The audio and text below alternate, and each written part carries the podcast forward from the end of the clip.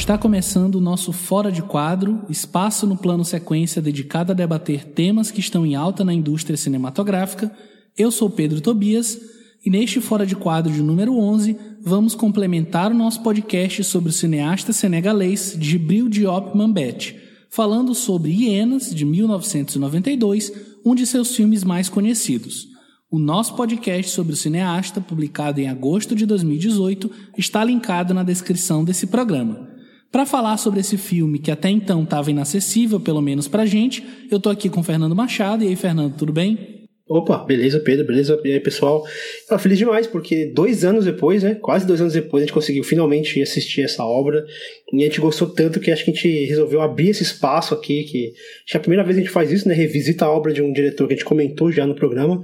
Mas é por uma boa causa. E galera que não, que não viu ainda esse filme, é, corre atrás, acho que agora já tá um pouquinho mais, mais fácil de, de, de encontrar. É, porque é uma obra assim que vale a pena a discussão. Com certeza.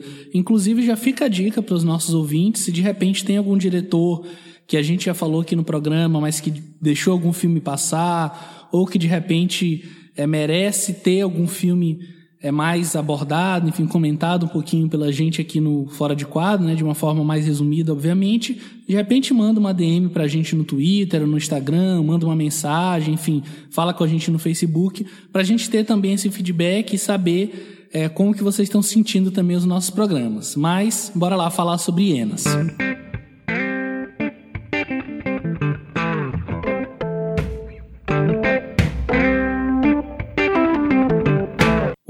do Senegal volta à sua aldeia natal depois de viver exilada.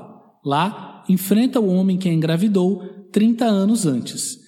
É, e aí eu queria te começar te perguntando, Fernando, é como que você acha que esse filme se relaciona com o Tolkien, que é a viagem da hiena? Porque ele seria uma espécie de continuação, apesar de ter um tema bem diferente, né? E ele ir por caminhos também que não o aproximam tanto do Viagem da Hiena.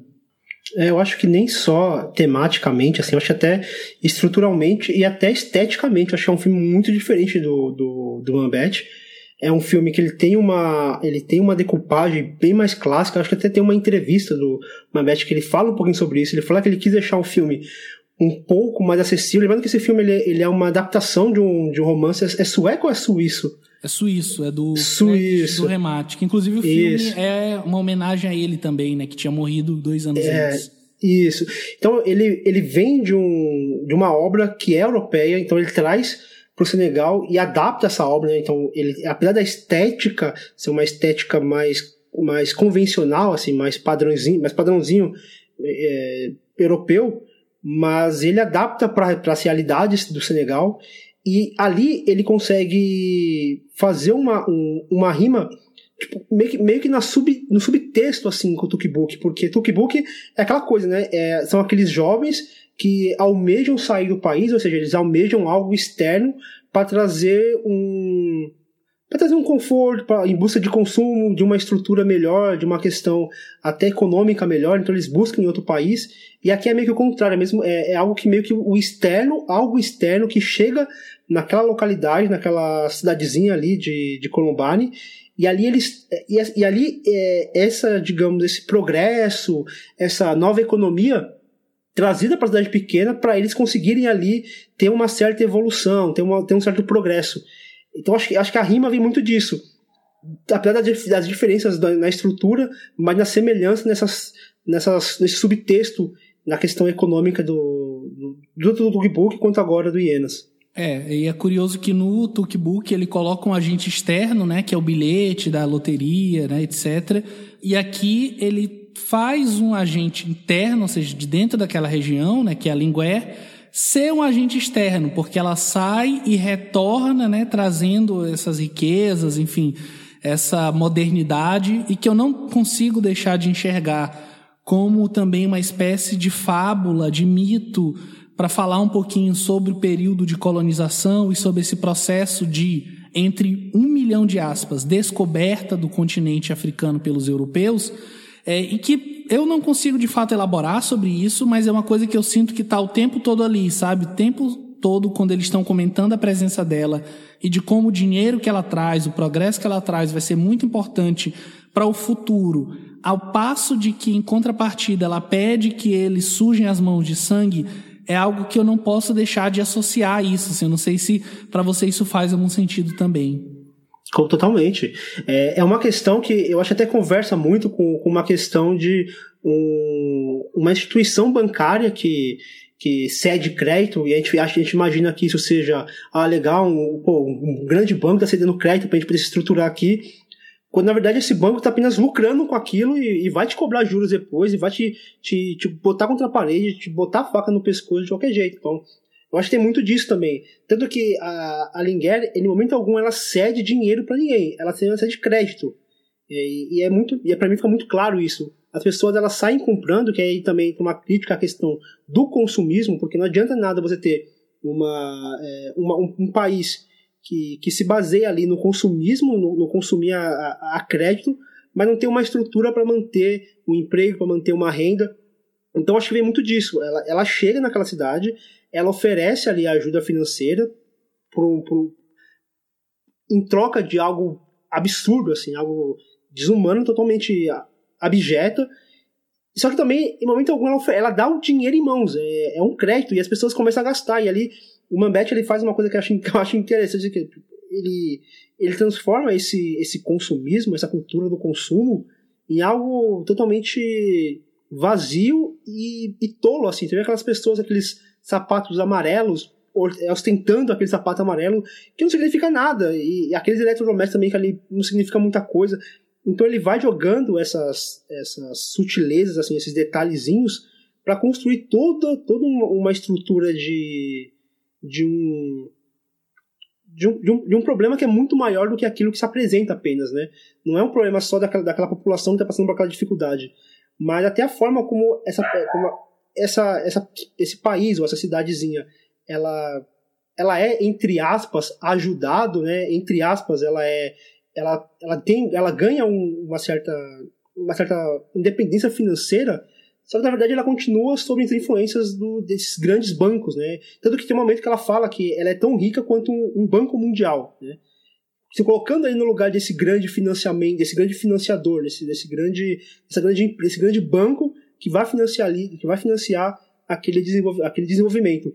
E você falou sobre essa questão do, da fábula, até de uma questão de, de trazer esse, essa, essa referência de animais, que está no título, né, hienas, e tem um texto do, do próprio Mambete que ele, que ele fala um pouquinho sobre esse título, que ele fala que, por exemplo, a hiena é um animal muito característico, muito típico africano, e ele tem uma singularidade porque ele é um animal selvagem, ele é um animal que se alimenta, ele é carnívoro, então ele, ele se alimenta de carne, só que ao mesmo tempo ele não mata, ele apenas. É, ele é tipo um abutre, assim, né? Ele, ele come aquilo que está morto. Então ele fica cercando, cercando, e ali ele até fala que ele cerca ali, ele é capaz de ficar é, durante uma temporada inteira cercando um leão doente, esperando que ele morra para assim é, chegar e comer. Que de alguma maneira aquela, aquela sociedade meio que reflete isso. Ela fica ali cercando, eles não querem matar, eles não querem sujar as, as mãos de sangue, mas eles ficam cercando, cercando, cercando, fazem até umas propostas meio. Você percebe que ali por trás há um, uma tentativa de, de fazer com que aquele personagem ele ceda a, a proposta absurda e abjeta que lhe é imposto e ele fica ali cercando até o momento de dar, de dar o bote, entre aspas, porque na verdade já tá, a carne já tá morta, né, já, não tem mais vida, para consumir e para sucumbir àquela, àquele desejo, né, para sucumbir àquela proposta. Eu acho interessante isso que ele, que ele, que ele cria esse, esse ambiente e vai dando essas pinceladas durante o filme todo para poder mostrar que a, aquela população ali ela, ela age como se fosse uma hiena, como se fosse esse animal que apesar de não matar ela fica ali cercando, esperando o momento daquela, de acontecer a, a morte para poder consumar ali o fato. Agora, uma coisa irônica que eu é, pensei agora enquanto a gente está conversando é como que de repente um ouvinte que não viu o filme e está acompanhando aqui o programa, até como forma de se instigar também a conhecer um pouco mais do cinema do Mambete, enfim, conhecer um pouco mais sobre Vienas, é, parece muito que a Linguer é a vilã do filme, né? Pelo jeito que a gente está falando. Quando que existe, é, é. não um esforço, mas é um trabalho muito consciente do Mambete em não vilanizar ninguém. Nem É, ela por estar propondo, nem o próprio Dramin Dramé por ter é, feito aquilo tudo que ele fez ali no passado. Vou evitar entrar tanto em spoilers assim, apesar de ser revelado bem no começo. Mas nenhum dos personagens ele é de fato vilanizado. O vilão da história é essa entidade amorfa que é a sociedade ali de Colobane, que está o tempo todo se contradizendo e ao mesmo passo que quer é, ser ter condições melhores, ela também tá própria para matar alguém da comunidade, sabe? É uma coisa meio é uma entidade que a gente não consegue identificar, não é personalizada, sabe? É, e uma outra coisa que quando você falou veio na minha cabeça foi essa questão do consumo, que você falou que há um consumo que é é meio automático, que a a própria relação de consumo ela não é muito clara. Isso me lembrou um outro personagem, né? Não de um filme do Mambete, mas de um filme do Sam Bain, que a gente comentou inclusive, que é o Mercenaire do Molade, né? Porque ele é essa figura também muito próxima do Dramin Draman, né? Que é meio que o a pessoa que é dono de uma miscelânea e vende desde pão até bebida alcoólica, e sabe? E tá ali meio que circundando todas as relações que existem naquela comunidade, enfim. É óbvio que há de fato alguma conversa, até porque os dois cineastas, além de contemporâneos, eles são do mesmo país, né? Tem uma relação muito próxima entre o Ambete e o Sembene também. E uma última coisa que eu anotei aqui como observação diante do que você falou é essa questão da adaptação, né? Que a gente para para pensar, o Mambete vai lá atrás num livro suíço do, do Remate chamado The Visit e não só pega ele como base para o seu filme, como ele faz um trabalho gigantesco de localização, de adaptação, que se você não sabe que é baseado em material pré-existente, passa tranquilo, assim, porque ele literalmente jogou aquela história toda para o Senegal, para Dakar, para Colobane e a gente consegue ficar imerso ali. Isso é muito claro, fica muito claro nisso o trabalho dele como cineasta, como realizador, né? Sim, apesar de ele fazer esse filme com a intenção de, de mostrar mais é, para fora, né, de, de tentar, tentar fazer do, do cinema dele algo mais abrangente no sentido mundo, né, para trazer para outros, pra outros lugares, é, ele nunca deixa, ele deixa muito claro que aquela cidade está situada no Senegal. Ele deixa isso muito, muito evidente, até pela trilha sonora que é composta pelo irmão dele, né, o, o O Aziz Diop. o Aziz Diop, que, que é uma trilha sonora que, que, que, é muito rica, assim, é até curioso a gente, a gente citar essa trilha sonora, porque a música é, é algo muito presente na cultura senegalesa, porque ela tem uma cultura da, de oralidade, de passar o conhecimento de forma oral, tanto por meio dos griots can- é, falando, né, contando histórias, e também existem os griots musicais, que eles eles passam as, as, as histórias do- dos, ancest- dos seus ances- ancestrais e, e contam essa, essa história de forma cantada também muitas vezes. Eu acho que o, que o Mambete ele se apropria disso, mas não apenas contar a história por meio da música, mas situar, ambientar por meio da, da trilha sonora, que por vezes ela ela é um pouco mais, mais leve, assim, porque o filme ele, ele tem uma, uma cadência é assim, momentos que parecem bobos e leves e até prosaicos, e aí de repente é uma citação, é uma frase, é algo que o personagem diz, é uma, é, é, é uma câmera que aponta ali para um, um macaco que está preso ali num, numa espécie de gaiola e ele inquieta tentando sair. Então ele, ele, ele vai construindo a- essa, esse clima meio, meio de perseguição, e aí ele, ele dá umas fugidas, então a trilha até ajuda disso, a situar aquela situação, indo de um leve, uma coisa. e indo até pra uma coisa meio surreal, assim, de vez em quando, né? Às vezes eu tenho a impressão que até a personagem da Linguela, tipo, é uma personagem que ela sofreu um acidente bizarro, né? E a forma como ela sobreviveu também é muito bizarro. Que nunca fica claro, né? Tipo, a gente só vê que ela meio que tem, sei lá, metade do corpo é, de ouro, É, lá, bizarro. algum metal colorido. E nunca fica muito claro o que aconteceu. É. O próprio enturrage dela é muito místico, né? Tem aquela personagem é, que parece ser japonesa, mas é claramente asiática, que é meio que uma secretária. E ela tem outras três é, meio que camareiras, não sei, damas de companhia que estão sempre escondidas, sabe? É meio que como se ela de fato fosse quase uma divindade ali naquela sociedade. né? É. O, o assessor dele, que é o próprio. que é, que é interpretado pelo próprio Mambete no filme, que é um- uma figura assim. Enigmática. A impressão que, que passa é, pode ser uma, uma leitura forçada, maluca, mas tem um momento que ela até fala que, que ela quer que o Dramet se jun, é, morra para ficar junto dela. Junto dela, aham. Uhum. E aí eu fiquei pensando, mano, essa mulher tá morta, velho. essa mulher, tipo, ela é um espectro ali, ela é tipo uma entidade, tá ligado? E, e, aí vai essas viagens, tipo, isso daí pode ser, quando não pode ser, e não faz sentido, não, não muda em nada a história. Mas é, eu, acho, eu acho que ele colocou ali para causar essa. para dar essa, essa, essa, calma, essa camada a mais, ou essa interpretação, algo que, que valha. E aí é, eu lembrei de um, de, uma, de um review que eu li no IMDB, de um usuário lá do IMDB, perdão, não vou lembrar agora o nome, que ele fala uma coisa que eu acho muito interessante, que ele fala assim que é, esse filme parece que ele foi filmado com a graça do Bergman e escrito com a ironia, com a ironia do Buñuel.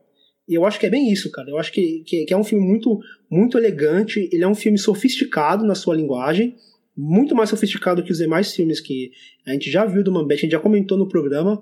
Ao mesmo tempo, ele mantém essa ironia e aí ele ainda coloca uma, uma questão ali jogada meio que de fundo que pode fazer sentido para alguns ou não, de uma surrealidade, de um surrealismo ali, né? Na questão de aquilo ser um ser uma pessoa viva ou não, o que aconteceu, por que ela é toda mecanizada, sabe? Braço mecânico, perna de ouro, sabe?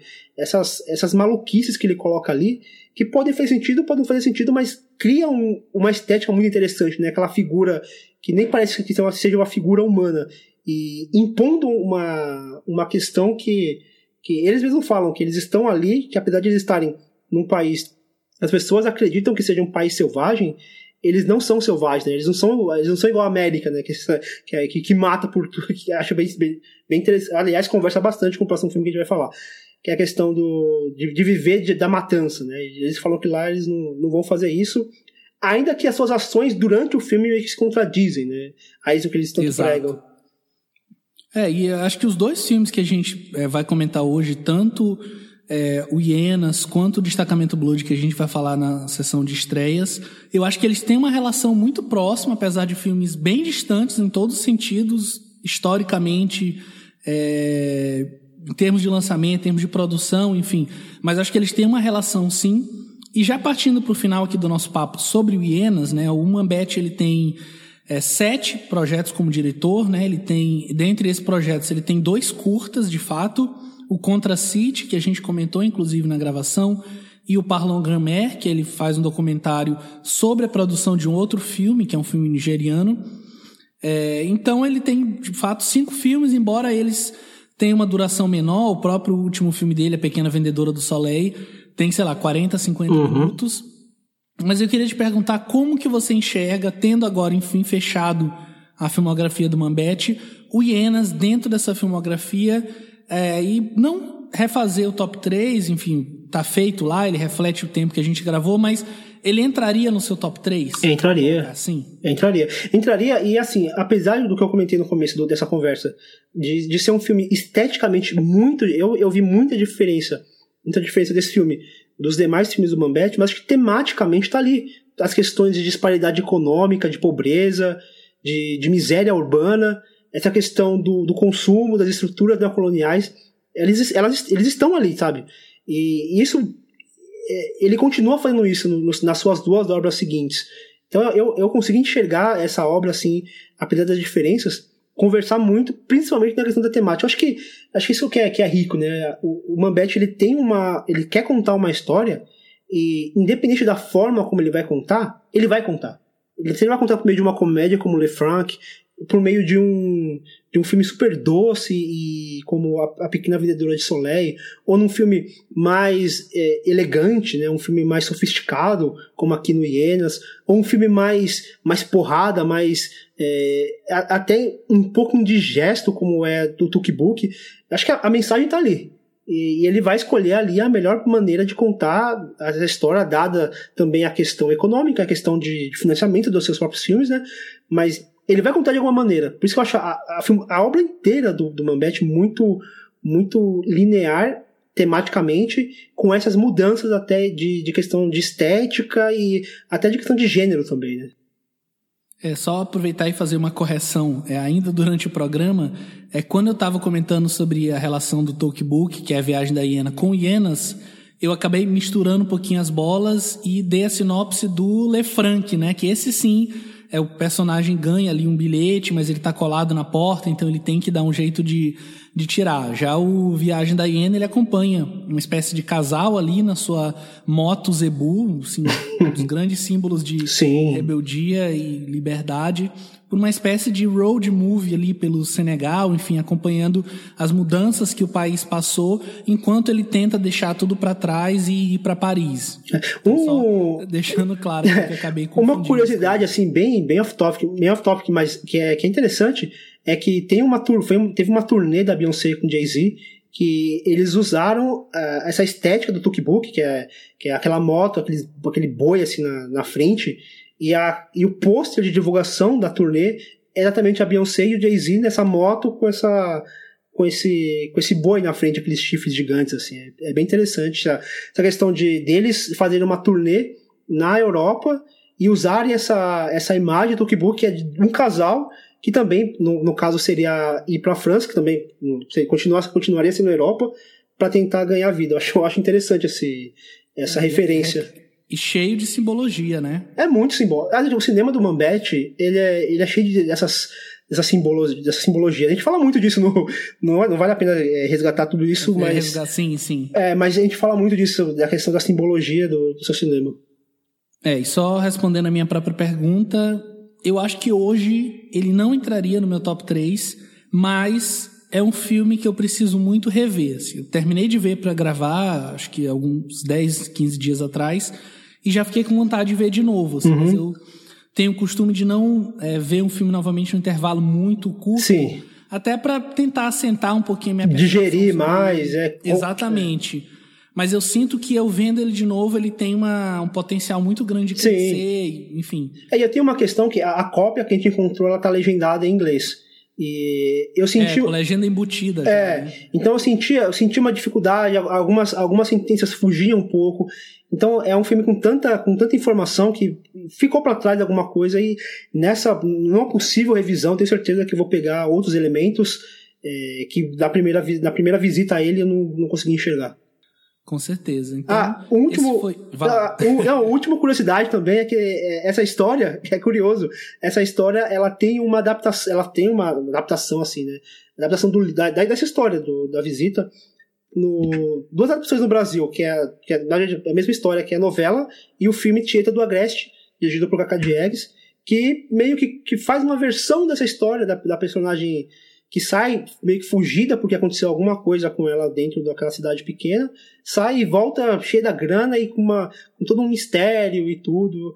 É, então tem essa adaptação que não tem nada a ver com esteticamente, tematicamente não tem muito a ver, mas essa história também tem essa adaptação curiosa no nosso cinema nacional. Uhum, com certeza. Então esse foi a nossa revisita ao cinema do Mambete, obviamente um formato mais curto, comentando só o único filme dele que a gente acabou não vendo. Se de repente você achou interessante, como eu falei no começo, acha que a gente deve fazer isso com mais cineastas, já tem algum filme em mente que a gente queria ver a gente comentando, fala com a gente, manda uma DM, comenta lá no site para que a gente possa ter essa noção de, de repente retomar, né, essa possibilidade de revisitar outras filmografias. Mas vamos para o bloco seguinte.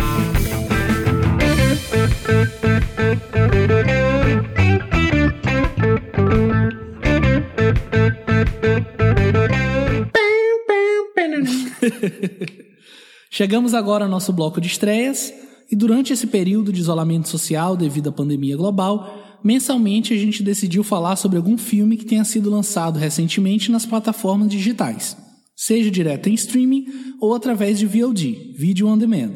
O filme desse mês é o drama de guerra Destacamento Blood, dirigido e roteirizado por Spike Lee e protagonizado por Roy Lindo, Clark Peters, Norm Lewis Isaiah Whitlock Jr., Jonathan Majors, Chadwick Boseman, Jean Renault e Paul Walter Hauser.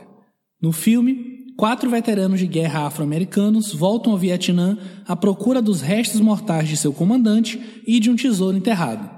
E aí já queria começar é, falando que tem crítica já do filme lá no site, inclusive escrita pelo Fernando, e queria pedir para o Fernando começar falando um pouquinho sobre como você percebe esse filme do Spike Lee após o Infiltrado na Clã, foi o filme que rendeu o Oscar a ele, e neste momento que a gente está vivendo, infelizmente. O Spike Lee tem uma coisa que é, que é muito. O Spike Lee tem uma coisa que é muito curiosa, que ele. Duas, duas vezes seguidas ele conseguiu fazer isso, né? Que é lançar uma obra é, muito. conversando muito com, com um cenário muito atual. Atual, falo tipo, de, de meses, assim, de, dos acontecimentos. Então aconteceu isso com o infiltrado na clã, que teve lá aquele absurdo daquelas manifestações neonazistas ocorridas em Charlottesville, no qual os supremacistas brancos, eh, supremacistas brancos reivindicavam o direito de subjugar pretos imigrantes. E agora, de novo, ele lança o destacamento Blood após os acontecimentos que, que, que mataram o, o George Floyd. Isso lá nos Estados Unidos. Aqui no Brasil também nós tivemos casos. E, e como isso casa perfeitamente com, com infelizmente, né? Infelizmente casa com o nosso cenário atual, tanto que ele utiliza muito de, do, do, que acontece dentro do próprio filme, e é engraçado que é uma te, atemporalidade, porque, lógico, o filme ele foi rodado, e ele, ele foi, inclusive, idealizado muito antes desses acontecimentos. Só que, infelizmente, cara, parece que não adianta, é atemporal, tá ligado? É uma coisa que acontece hoje, aconteceu ontem, e infelizmente vai acontecer amanhã. E é uma coisa, assim, que... É, cansa um pouquinho a gente sempre bater nesse assunto, mas tipo não tem jeito, cara. A gente vive numa sociedade racista, a gente vive numa sociedade que subjuga o povo preto, sim, que é uma polícia que é violenta, mas é uma violência muito direcionada, muito parcial. E a gente vê isso nas manifestações aqui no Brasil, né? A diferença de tratamento entre, entre os tipos de manifestantes. Então o Spike Lee ele, ele utiliza dessa desse, desse acontecimento que é atemporal e cria uma obra que consegue abarcar passado, presente e futuro de maneira assim, é, a verdade chocante e triste, é de maneira muito brilhante, porque ele consegue fazer uma obra, assim como foi o, o Faz a Coisa Certa, que daqui a muitos anos a gente vai assistir, vai assistir e falar, caraca, que bagulho atual, né, cara? Que, que porrada que, que ele tá dando naquela época e que porrada que serve na, na época de, atual hoje, né? É uma obra muito, muito pesada nesse sentido. Eu acho que, que faz muito sentido até dentro da obra do próprio Spike Lee. Eu acho que esse filme ele conversa muito com, com o, o Infiltrado na Clã, por conta dessa questão de mistura de, de, de, imagens reais com, com imagens criadas. Eu até falo muito disso no meu texto, que eu falo sobre é, como ele utiliza uma história, de questão de uma história contada, uma história criada, para apresentarmos uma história, né, o fato real que aconteceu, mas não a história que já foi contada milhares de vezes por de soldados brancos que retornam dessa guerra com seus traumas. É, a gente pegar filmes, filmes, ah, joga no Google lá, filmes sobre guerra do Vietnã, você não vai encontrar protagonista preto em pouquíssimos desses filmes, sequer se achar algum. Então, ele quer contar essa história, mas não aquela história que já foi contada milhares de vezes, muitas vezes de forma distorcida, colocando os Estados Unidos como o, o grande herói daquela, daquela guerra, o grande vencedor, mas contando pelas, pelas, pelos olhos daquelas pessoas que ali estavam, né? daqueles soldados pretos que estavam ali, é, que foram jogados naquela guerra que não pertencia a eles, que não tinha sentido algum aquela guerra, e eles foram jogados ali para morrer ali naquelas trincheiras. É, e de uma certa forma ele faz um anti-apocalipse sinal, né? Não que o apocalipse sinal fosse Isso, uma é. grande propaganda de guerra, pelo contrário. Não é. Mas ainda assim ele faz uma desmistificação dessa guerra como uma espécie de objeto é, voyeurístico, sabe? Do espectador. É, é. Isso tá no filme mesmo, né? Tem uma cena sim, do sim. filme que eles estão lá dançando e tem o pôster gigantesco do, do Apocalipse Now, e aí eles vão meio que se afastando, dançando e se afastando. É o nome da balada, né? É. Inclusive, para mim, acho que essa é a cena mais linda do filme. É assim, muito boa. Que tão, é, uma, é um movimento de câmera clássico, né? Do, do Spike é. já que ele coloca os personagens ali é, em primeiro plano, e ao mesmo passo que eles vão se aproximando, a câmera vai também se afastando né? Enfim, é para mim essa cena mais linda do filme, essa cena da boate logo no começo. Logo no comecinho. Quando eles vão chegando ali no, no Vietnã.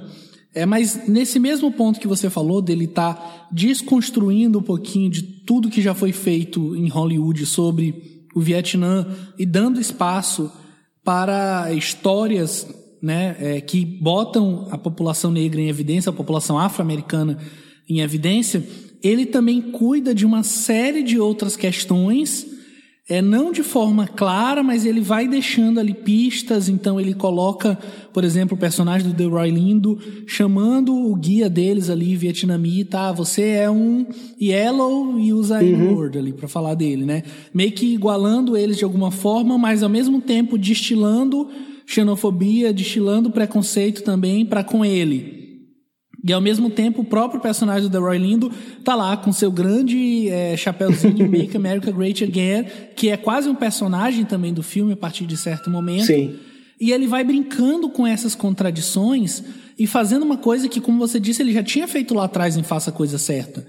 É muito fácil ver o Faça a Coisa Certa e falar, olha o que, que eles fizeram, depredaram a pizzaria, se eles não tivessem ido lá para discutir sobre as fotos, nada disso, uhum. sabe?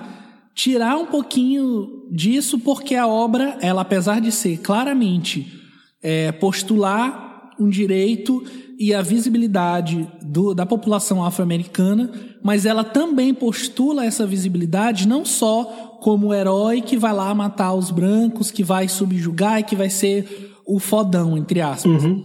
Mas é o negro que pode ser também um negro racista. Sim que pode ser o negro ativista, que pode ser o Malcolm X e que também pode ser o Martin Luther King, sabe? É bem amplo. Sim. Isso é uma coisa que eu acho que ainda me pega muito no cinema do Spike Lee.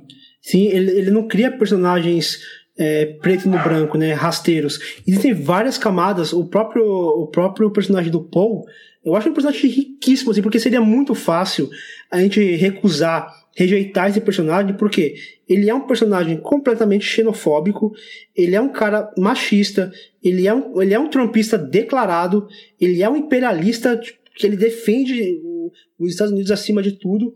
Então é, seria muito fácil rejeitar o cara. Só que aí o, o que, o Spike Lee ele faz? Ele pega esse personagem cheio de complexidades e ele coloca personagens que estão ao seu entorno tentando acessar essa, essa complexidade dele. Então, ao passo que os personagens ali eles tentam meio que conversar, meio que entrar naquela complexidade, a gente acaba entrando também.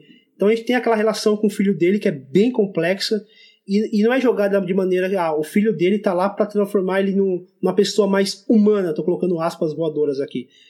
A ideia não é deixar ele mais humana. A ideia da, da, do filho dele é trazer a complexidade desse personagem, tudo que envolve esse personagem, ele ter ido pra guerra, ele ter voltado pra guerra, ter seus traumas, ele não ter tido o apoio que, que as pessoas elas precisam, ele ter visto numa, numa figura como Donald Trump essa, essa tentativa de resgatar uma América é muito simbólico, né? Porque na verdade esse cara ele nunca te, ele nunca se sentiu abraçado pela América, né? Pelos Estados Unidos. Ele, tipo, os Estados Unidos nunca ele nunca pertenceu aos Estados Unidos.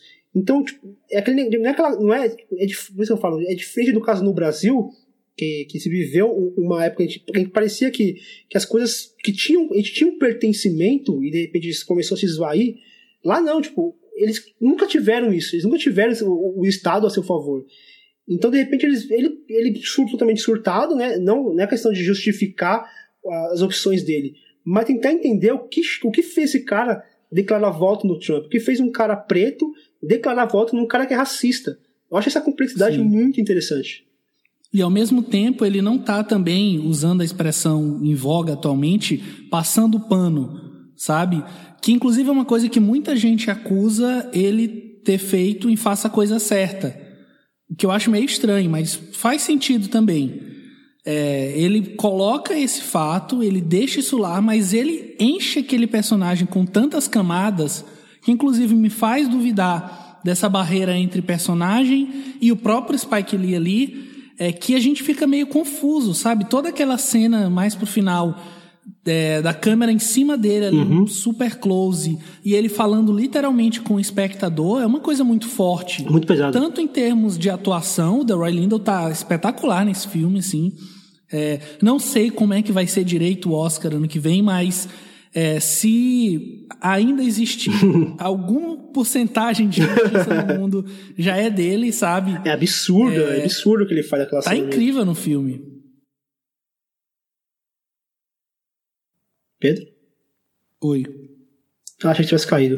Não, não, eu, eu, eu meio que esquecia o fio da meada, eu falei, não, então eu vou encerrar assim. eu, o que eu ia falar é que é, não só essa cena, mas eu acho que a cena, a cena do, da, da, da mina, da mina terrestre, não vou entrar muito em detalhes aqui, mas que, é, que talvez seja a cena mais tensa é, no filme, é, ele tem uma. Ele é muito direto ali, né? Ele. É, preciso resolver essa situação e eu vou resolver de uma, dessa forma, mas parece que por fora ele tá muito, muito é, sereno, assim, muito confiante no que vai acontecer, mas você vê no, no olhar dele o desespero que é aquela situação para ele. Eu acho essa cena brilhante, assim, tipo, na hora que, na hora que eu vi essa cena, eu falei, mano, dá um gosto pra esse cara, velho. Porque é, é um negócio absurdo. E é essa, essa, que é, que esse fluxo de sentimentos que o, que o Spike Lee coloca no filme, que, que eu acho interessante. Parece um, ele tem um flow, assim, que parece um, parece um rap do Jay-Z, sabe? Ele vai, uma, ele vai numa cadência, ele muda, ele muda o flow, aí desce um pouquinho, aí sobe, desce um pouquinho, mas ele nunca, pelo menos eu não sinto que em nenhum momento ele extrapola nem no melodrama e nem no. E quando ele extrapola, assim, na questão da, da guerra, que ele demonstra a guerra como, como, como algo talvez até fetichizado, é, ele faz isso nas memórias daquelas pessoas, que ele, ele conta a história por meio de flashbacks. Então, quando ele tá, quando ele vai para esses flashbacks, você percebe ali que há um que há um parece um heroísmo ali, né? Uma coisa que uma coisa meio indigesta, mas que faz todo sentido porque para aqueles soldados, aquele aquele personagem Norman, ele é esse herói, né, para eles. Ele é o cara que que levou para ele, ele é essa pessoa que vai protegê-los, que vai cuidar deles, né? E então, a gente pra conhece mim faz muito sentido. mais é, essa visão que eles têm dele do que ele de fato, né? Porque ele está sempre, como você falou, ele está sempre num patamar de superioridade, de endeusamento, né? Ele nunca tá ali no mesmo nível deles. Porque justamente Sim. o Spike Lee quer colocar esse personagem que eles enxergam de fato, né?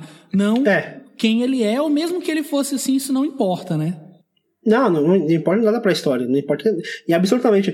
E, e é interessante esses flashbacks, porque eles colocam os atores como eles são hoje. Eles não mudam a aparência, né? Então eles continuam aquela aparência do presente. E eu acho interessante porque isso traz uma temporalidade para aqueles traumas. É como se aqueles traumas sempre existiram, continuam existindo e sempre irá existir. Eu acho essa, essa sacada de, de não é, rejuvenescer os personagens, de deixar eles com a, com a aparência deles já velhos, mesmo no passado, eu acho que cria essa temporalidade e funciona muito bem para a história. E é um detalhe muito pequeno, assim, né? E, sim, sim. E não fica desapercebido porque você sente a estranheza, né? Você vê o, o Bosman lá, jovem, né? O Pantera Negra, né? O eterno Pantera Negra. Tem, uma, tem até uma cena que ele tá sentado, assim, num trono é, feito por folhas que remeteu automaticamente ao Pantera Negra, o filme da Marvel. E, e você percebe ele lá jovem, cercado de, de homens velhos, assim, causa um estranhamento. E é muito intencional e é muito bonito isso, essa, esse cuidado que ele tem com os personagens e esse cuidado de, de fazer com que essa, esses detalhezinhos contem muito e façam muito sentido e a gente entender os traumas daqueles personagens. Com certeza. Destacamento Blood está disponível para streaming na Netflix desde o dia 12 de junho e tem também, como eu falei, o nosso texto, a crítica escrita pelo Fernando lá no site plano-sequência.com.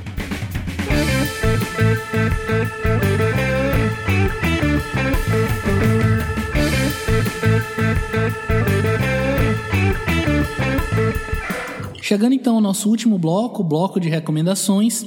Queria pedir para o Fernando começar falando o que é que ele tem consumido e quer indicar para os nossos ouvintes, seja uma música, um filme, um livro, enfim, um jogo, como eu indiquei inclusive alguns programas atrás.